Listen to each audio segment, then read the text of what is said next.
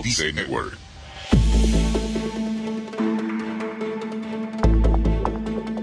Sobre el suicidio y los comportamientos suicidas existen demasiadas creencias erróneas basadas en juicios de valor que se contradicen con la constatación científica. Hoy quiero desvelar los mitos y prejuicios más comunes sobre este fenómeno tan complejo. ¿Te quedas? Pues vamos a comenzar.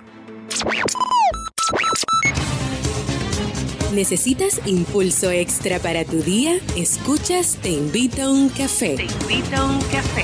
Un programa de desarrollo y crecimiento personal que te ayudará a motivarte y a enfocarte para alcanzar tus metas y tus sueños. Transmitiendo de lunes a viernes para todo el mundo. Y ahora contigo, tu anfitrión, Robert Sasuki, psicólogo emprendedor, escritor y motivador profesional.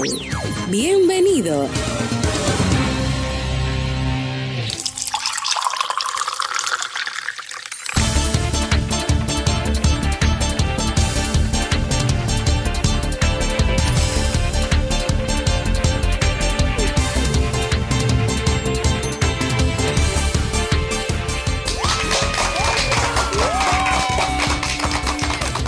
Bienvenido, bienvenida con esa energía positiva y esos aplausos. Damos inicio a este episodio número 374. Llevamos ya 374 programas. Y bueno, eh, bienvenido a Te Invito a un Café si es la primera vez que escuchas este podcast. Yo soy Robert Sasuki y estaré compartiendo este rato contigo, ayudándote y motivándote para que puedas tener un día recargado positivamente y con buen ánimo. Hoy es jueves 16 de febrero del año 2017.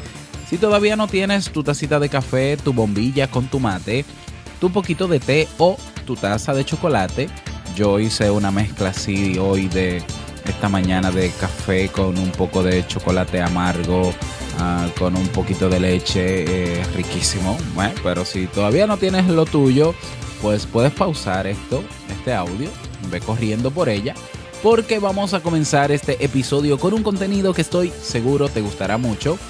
En este episodio escucharemos como siempre la frase con cafeína, ese pensamiento o reflexión que eh, te ayudará a seguir creciendo y ser cada día mejor persona. El tema central de este episodio, suicidio, 15 mitos y prejuicios desvelados y el reto del día. Y permíteme, antes de iniciar el tema de hoy, preguntarte si tuvieses la oportunidad de aprender o desarrollar habilidades, actitudes, hábitos o técnicas que te permitan avanzar en la vida, crecer más aún todavía como persona o profesional y lograr así tus metas a corto, mediano, largo plazo. ¿La aprovecharías si tuvieses esa oportunidad? Si tu respuesta es afirmativa, pues eres la persona idónea para formar parte de nuestro club Kaizen. En nuestro club Kaizen no solamente te encontrarás con los cursos de desarrollo personal y profesional, actualmente tenemos 25 cursos, más de 250 videos, más de ya llevamos 200, más de 250 videos. ¿eh? Y bueno, Hoy tenemos una nueva clase porque eh, hoy iniciamos el curso de mindfulness y vamos a trabajar hoy en esta primera clase. Vamos a hablar sobre la meditación y sus frutos y vamos a comenzar inmediatamente con el primer ejercicio de meditación porque este curso es sumamente experiencial, así que no puedes perdértelo. Aparte de los cursos, en el Club Kaizen tienes los masterclass, mensual, biblioteca digital, recursos descargables, acompañamiento personalizado y una comunidad de personas que todas tienen el mismo deseo, mejorar su calidad de vida. Cada día una nueva clase, cada semana nuevos recursos, cada mes nuevos eventos. No pierdas esta oportunidad, ve directamente a robertsazuki.com barra club o en el menú, en el menú de robertsazuki.com encuentras la sección Club Kaizen. ¿eh? Listo, y ahí tienes toda la información que necesitas y te suscribes. Recordarte que esta tarde, bueno, esta noche de este jueves vamos a tener nuestro seminario web o nuestro webinario o webinar claves para lograr conferencias extraordinarias. Eh, eso va a ser a las 8 de la noche. Yo había dicho ayer 7.30, pero es 8 de la noche, hora Santo Domingo, República Dominicana, eh, en tiempo real. Puedes suscribirte para participar en tiempo real, es gratuito. Y si no, si lo que quieres es verlo en diferido, tienes que inscribirte igual para tener acceso a este webinario. ¿Cómo lo haces? Vas a robertsuzuki.com y en el menú, en la sección eventos, ahí lo vas a encontrar y vas a encontrar el formulario dentro para que te inscribas.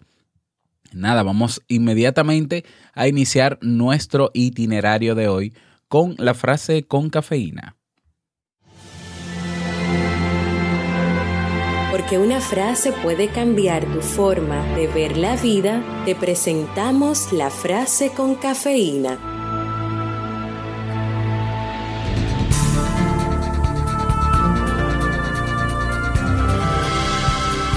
Aquel que tiene un porqué para vivir se puede enfrentar a todos los comos. Friedrich Nietzsche.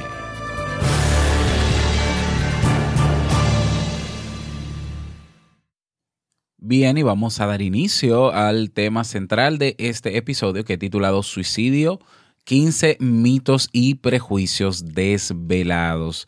Y bueno, estamos hablando de uno, a ver, uno de las de los fenómenos que en la actualidad está aumentando eh, en proporción, o de los problemas, vamos a decir, que está aumentando en proporción pues, enorme en todos los países del mundo, que es el tema del suicidio. ¿eh?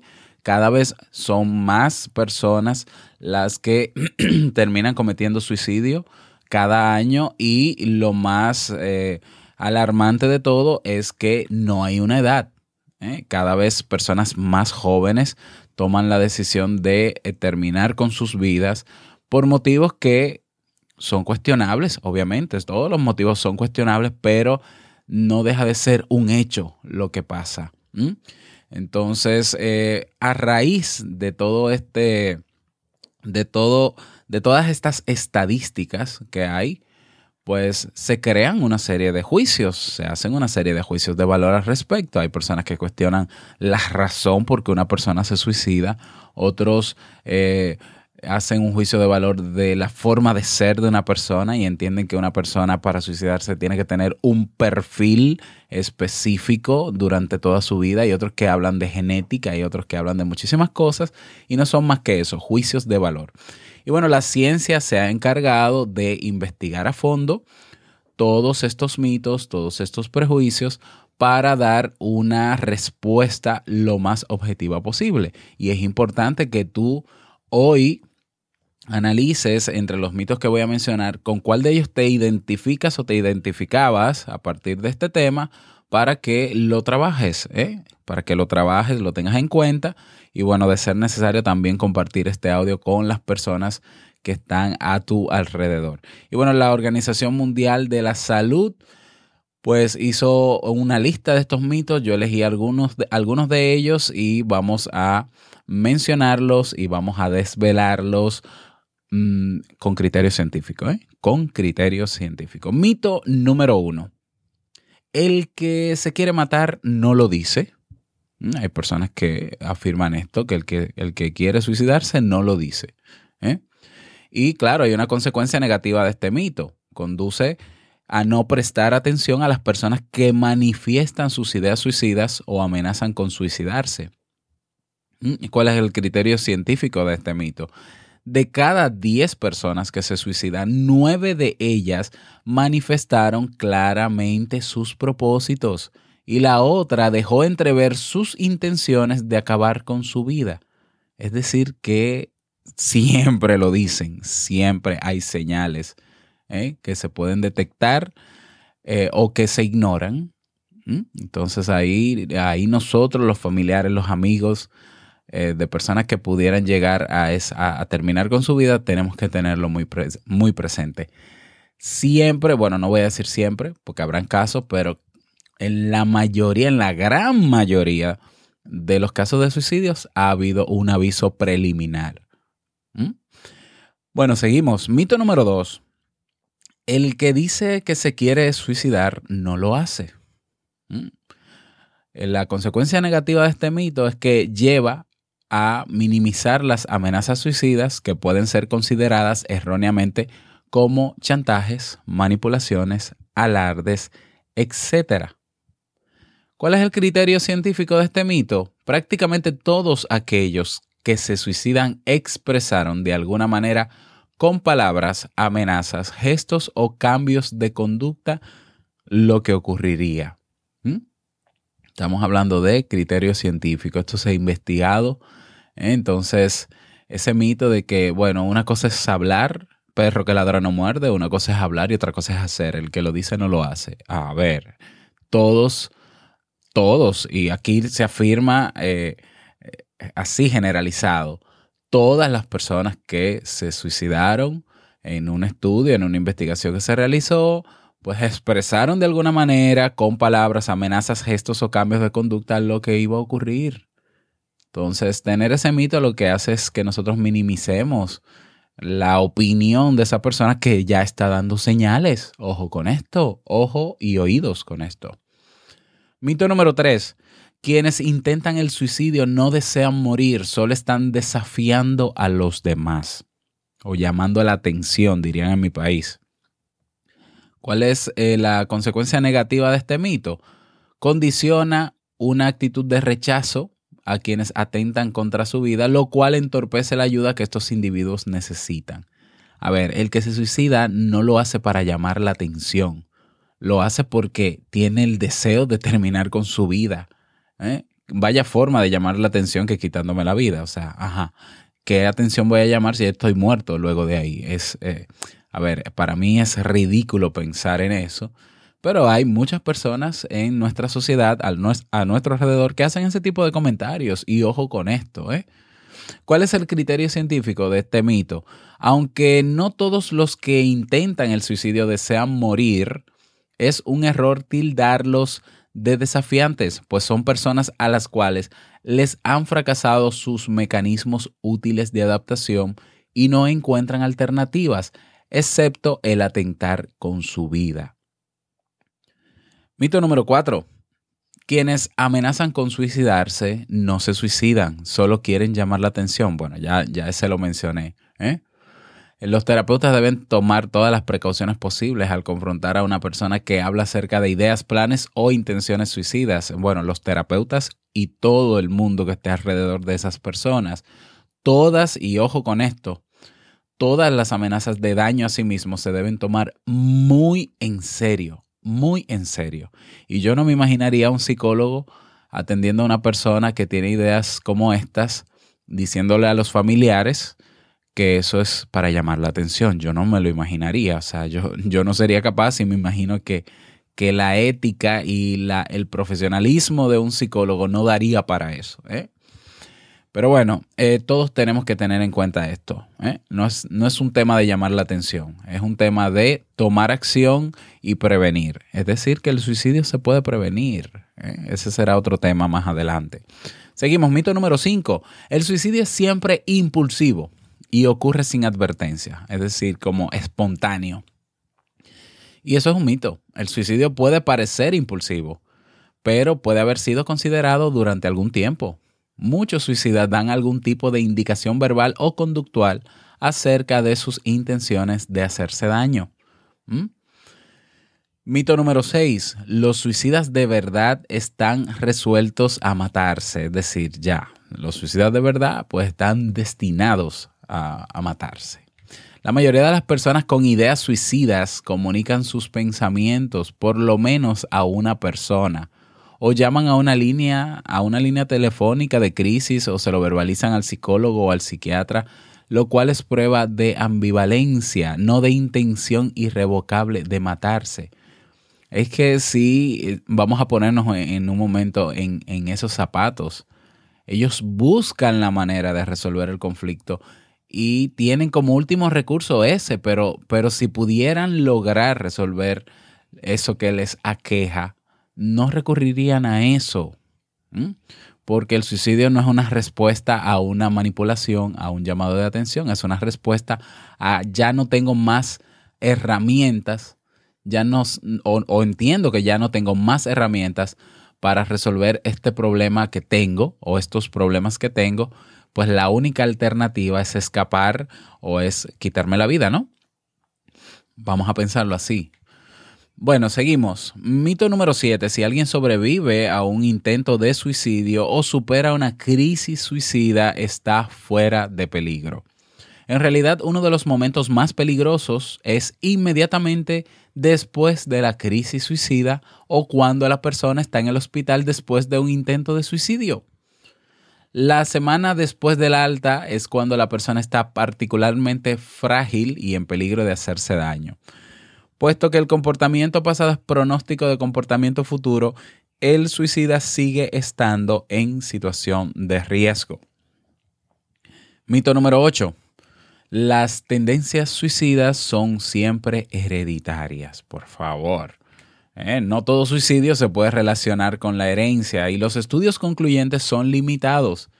Sin embargo, sin embargo, el historial familiar de suicidio es un factor de riesgo importante de comportamiento suicida, particularmente en familias en que la depresión es común. ¿eh? Componente familiar, el historial familiar. A tomar en cuenta. Mito número 9.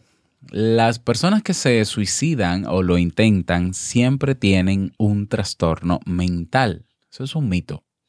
Los comportamientos suicidas se han asociado con depresión, abuso de sustancias, esquizofrenia y otros trastornos mentales, además de comportamientos destructivos y agresivos. Sin embargo, esta asociación no se debe sobreestimar. El suicidio no es una enfermedad mental.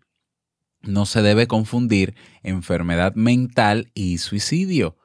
La proporción relativa de estos trastornos varía en distintos sitios y hay casos en que no había ningún trastorno mental evidente. ¿Cuántos casos de personas que de repente se ven entre la espada y la pared, que tienen deudas enormes o que, o que, a ver, le pasa una situación muy puntual que desencadena el deseo de suicidarse y lo hacen en cuestión de horas? Ahí de base no hubo ningún trastorno mental. Entonces, cada caso también hay que analizarlo de manera muy, muy particular. Por tanto, no deja de ser más que un mito. mito número 10. Si se reta a un suicida, no lo lleva a cabo. Si yo lo confronto, él no lo hace. ¿Cuál es la consecuencia negativa de este mito? Medir fuerzas con el sujeto en crisis suicida, desconociendo el peligro que significa su vulnerabilidad. Retar al suicida es un acto irresponsable. Ah, tú quieres matarte, mátate. Tú quieres quitarte la vida, toma el cuchillo. Eh, tú quieres hacerlo, ah, pues hazlo, ven, toma, hazlo. ¿eh? Eso, es, eso es un acto irresponsable pues está frente a una persona vulnerable en situación de crisis cuyos mecanismos de adaptación han fracasado, predominando precisamente los deseos de autodestruirse. Entonces, no es gracioso hacer eso. No, no es nada gracioso el confrontar a un suicida, porque estamos hablando de una persona que lo ha intentado todo, que si encontrase la solución a su problema, vuelvo y lo repito, si viese una luz al final del túnel, no se suicida. No se suicida. ¿Mm? Y de hecho, el hecho, el simple hecho de que dé señales previas, de que lo mencione, de que lo socialice de alguna manera, es porque está hasta cierto punto pidiendo ver si fuera de lo que él ha intentado hay algo más. Y quizás tú puedes ser la ayuda idónea para que no, no llegue a cometer el acto. Mito número 11. Al hablar sobre suicidio con una persona con ideación suicida, se le puede incitar a, que lo consume, a que lo haga. Bueno, muy parecido al anterior. Eh, no, bueno, no tanto. Al hablar sobre el suicidio con una persona con ideación suicida, se le puede incitar a que lo haga. No, eso, eso es un mito, obviamente. Eh, ¿Cuál es la consecuencia negativa de este mito? Infunde temor para abordar la temática del suicidio en quienes están en riesgo de cometerlo. Está demostrado que hablar sobre el suicidio con una persona en tal riesgo en vez de incitar, provocar o introducir en su cabeza esa idea, reduce el peligro de cometerlo y puede ser la única posibilidad que ofrezca el sujeto para el análisis de sus propósitos autodestructivos. Mito número 12. Los suicidas son individuos peligrosos, pues igual que intentan atentar contra sí mismos, pueden atentar contra los demás. La consecuencia negativa de este mito es que genera temor eh, a tratar a este tipo de personas. Pero eh, la ciencia dice lo siguiente, el homicidio es un acto que habitualmente no se acompaña de suicidio en quienes lo realizan, por tratarse en la inmensa mayoría de los casos de un acto heteroagresivo. El suicidio, por lo general, es un acto autoagresivo en el que los impulsos destructivos del sujeto los vierte contra sí mismo. Existen, no obstante, excepciones a esta idea general. Hay circunstancias en las que el suicida antes de morir mata a otros que no desean morir, como en el llamado suicidio ampliado en, en depresiones, con síntomas psicóticos y en dramas pasionales, en los que el homicida suicida presenta un trastorno mental generalmente del espectro depresivo. Bueno, muchos, trastornos y muchas palabras técnicas aquí, pero hay casos y hay casos. Si es una persona que no tiene de base un trastorno mental, que eh, está pasando por una situación real difícil, pues a ver, lo que, lo que está es atentando contra su vida, no, no representa un peligro para los demás. Mito número 13, cuando una depresión grave mejora, hay personas que, eh, bueno, se asocia, mejor dicho, el suicidio con el trastorno depresivo mayor, un, tipo de trastorno, un tipo de depresión. Eh, y bueno, se cree que cuando una persona ya se estabiliza en su estado depresivo, ya no tiene riesgo de suicidio. Este criterio, eh, equivocado totalmente, eh, ha costado no, no pocas vidas, pues desconoce que en los deprimidos suicidas el componente motor mejora primero que el componente ideático, es decir, una persona que sale de un episodio depresivo o se estabiliza tiene más fuerza y más energía y puede entonces tener más voluntad para suicidarse. Entonces, el criterio, bueno, esta persona está depresiva, primero, y, otro mito más, ¿eh? depresión no es sinónimo que suicidio. La depresión no siempre lleva al suicidio. Sí es cierto que para diagnosticar depresión se toma en cuenta las ideas suicidas, pero no siempre lleva al acto consumado. Pero una persona que tiene ideación suicida, que pasó por una depresión, que está bajo medicación, eh, tiene más, a ver, tiene más posibilidades de cometer el acto cuando sale de la depresión, porque tiene fuerzas, porque lo puede hacer. Y bueno, ¿qué dice la ciencia sobre esto? Casi la mitad de los que atravesaron por una crisis suicida y consumaron el suicidio lo llevaron a cabo durante los tres primeros meses tras la crisis emocional, cuando todos creían que el peligro había pasado. Ocurre que cuando la persona mejora, sus movimientos se hacen más ágiles, por lo que está en condiciones de, de llevar a cabo las ideas suicidas que aún persisten, mientras que antes, debido a la inactividad y a las dificultades para moverse con soltura, les resultaba más complicado consumar el suicidio. Exactamente lo mismo que mencioné yo. De acuerdo, seguimos. Mito 14. Suicidarse es un acto de cobardía. Ay, Dios mío. La, ¿Cuál es la consecuencia negativa de este mito? lleva a valorar de manera muy negativa a la persona que está inmersa en una crisis suicida. No se le ofrecerá comprensión y ayuda, no aliviaremos el sufrimiento de esa persona. Quienes han decidido quitarse la vida son personas que llevan largo tiempo librando una gran batalla en su interior, han perdido la esperanza y sufren mucho. Tengamos en cuenta esto, vamos a ponernos por favor, en sus zapatos. Vamos a ser empáticos. Esto no es una enfermedad, ¿eh? Esto es una alternativa que entienden las personas que lo cometen, que lo entienden como último recurso viable para resolver el problema que tengan. Claro, hay casos y hay otros casos. ¿Eh? Cada caso tiene que analizarse. Y bueno, mito número Número 15. Acercarse a una persona en crisis suicida sin la debida preparación, contando solo con el sentido común, es perjudicial y se pierde el tiempo para un abordaje adecuado. Ajá, entonces vamos a esperar que llegue el psicólogo, que llegue el psiquiatra, porque esta persona se va a suicidar y entonces, eh, a ver, eso es un mito, eso es un mito. ¿Cuál es el problema de este mito? Que limita la participación de voluntarios en la prevención del suicidio. Y si mezclamos esto, bueno, yo no puedo ayudar porque yo no soy psicólogo, esta persona se va a quitar la vida, yo tengo que esperar a un psicólogo o psiquiatra para que converse con él eh, aparte de que si yo converso con él, le puedo dar más ideas o lo puedo motivar más a que lo haga. Todo eso son mitos que limitan la ayuda que cualquiera de nosotros, psicólogos o no, pudieran dar y pudieran ayudar realmente a esa persona a no terminar cometiendo el acto. ¿Qué dice la ciencia sobre esto? Si el sentido común nos hace asumir una postura de paciente y atenta escucha, con reales deseos de ayudar al sujeto en crisis a encontrar otras soluciones que no sean el suicidio, se habrá iniciado la prevención. No tenemos que ser psicólogos todos para con sentido común, con escucha atenta, activa, poniéndonos en el zapato del otro, de esa persona que tiene esas ideas o que tiene esa intención escuchándole atentamente sobre todo y bueno, y dándole algunas, eh, no sé, contando un poco tu experiencia, eh, hablando un poquito con ella, quizás puedas ayudar a revertir esa decisión, esas ideas. ¿eh?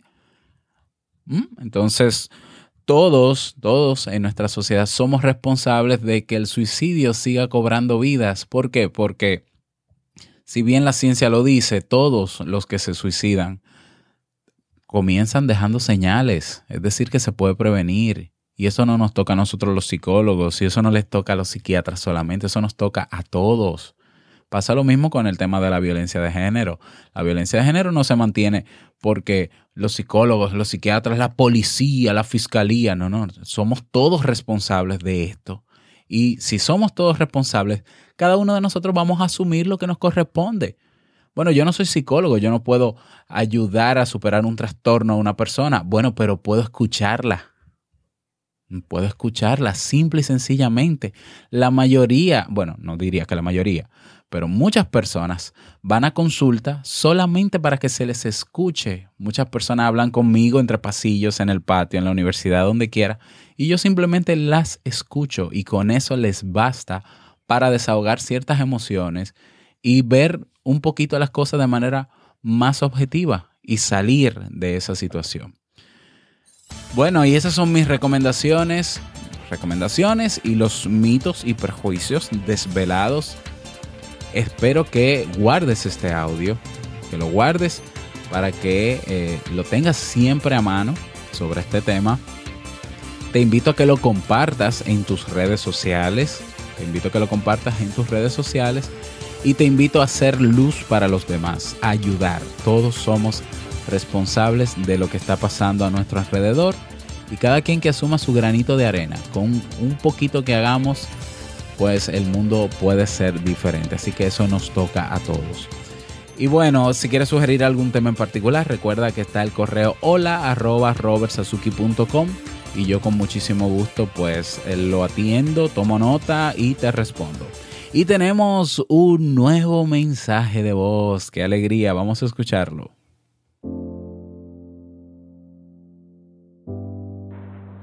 Hola Robert, ¿qué tal? Te habla Elder desde Madrid. Bueno, soy un venezolano, eh, hijo de inmigrantes portugueses. Me la paso dando vueltas en el mundo y escucho tu podcast ahí todas las mañanas. Eh, bueno, para adelante, súper motivador. Y te lanzo un reto. Eh, yo creo que en el podcast se encaja bastante bien el tema de hablar de comunicación no violenta de Marshall Rosenberg y me encantaría escuchar en el podcast tus opiniones al respecto. Un abrazo y para adelante. Muchísimas gracias, Elder. Em, claro que asumo el reto, ¿cómo no? Claro que sí, lo voy a preparar, lo voy a preparar y te voy a avisar personalmente. Y bueno, un abrazo donde quiera que estés, en, cualquier parte del, mundo donde estés. Y bueno, a ti que todavía no has enviado tu mensaje de voz, me puedes agregar en mi página de Facebook, en mensaje, me dejas una nota de voz, como lo hizo Elder. ¿eh? O si quieres utilizar la misma plataforma, pues a ver, todo está en la página de Facebook. Puedes hacerlo así, simple. Tienes un, celular inteligente a mano que graba notas de voz, simple. Me agregas en Facebook, la página de Facebook y en mensaje, en el buzón de mensajes me lo dejas, listo. Eh, con tu país, a ver, tu nombre, tu país y el mensaje que desees. Y bueno, vámonos con el reto del día.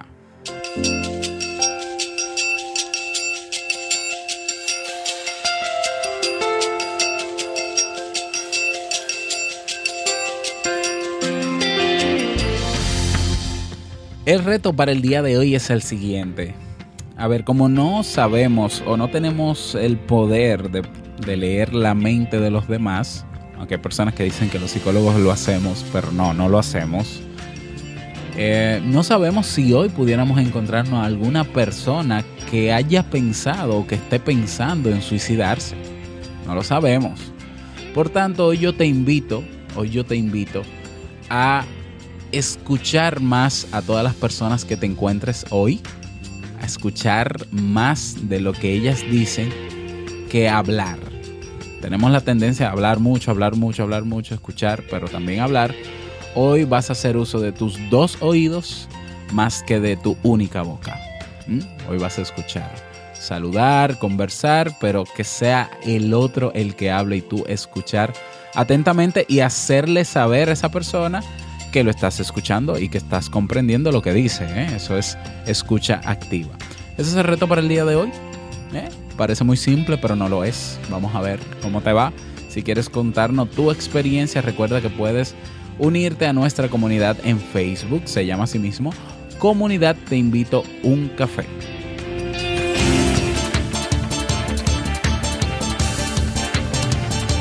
Y llegamos al cierre de este episodio en Te invito a un café. Agradecerte como siempre por tus retroalimentaciones. Nos vemos esta noche a las 8 de la noche en el webinar. ¿eh? no te lo pierdas. Gracias por tus reseñas de 5 estrellas en iTunes. Gracias por tus me gusta en iBox. Gracias por estar siempre presente. No quiero finalizar este episodio sin antes recordarte que el mejor día de tu vida es hoy y el mejor momento para comenzar a caminar hacia eso que quieres lograr es ahora. Nos escuchamos, sí, sí, claro que sí, nos escuchamos mañana viernes en un nuevo episodio y nos vemos esta noche en nuestro webinar. Chao.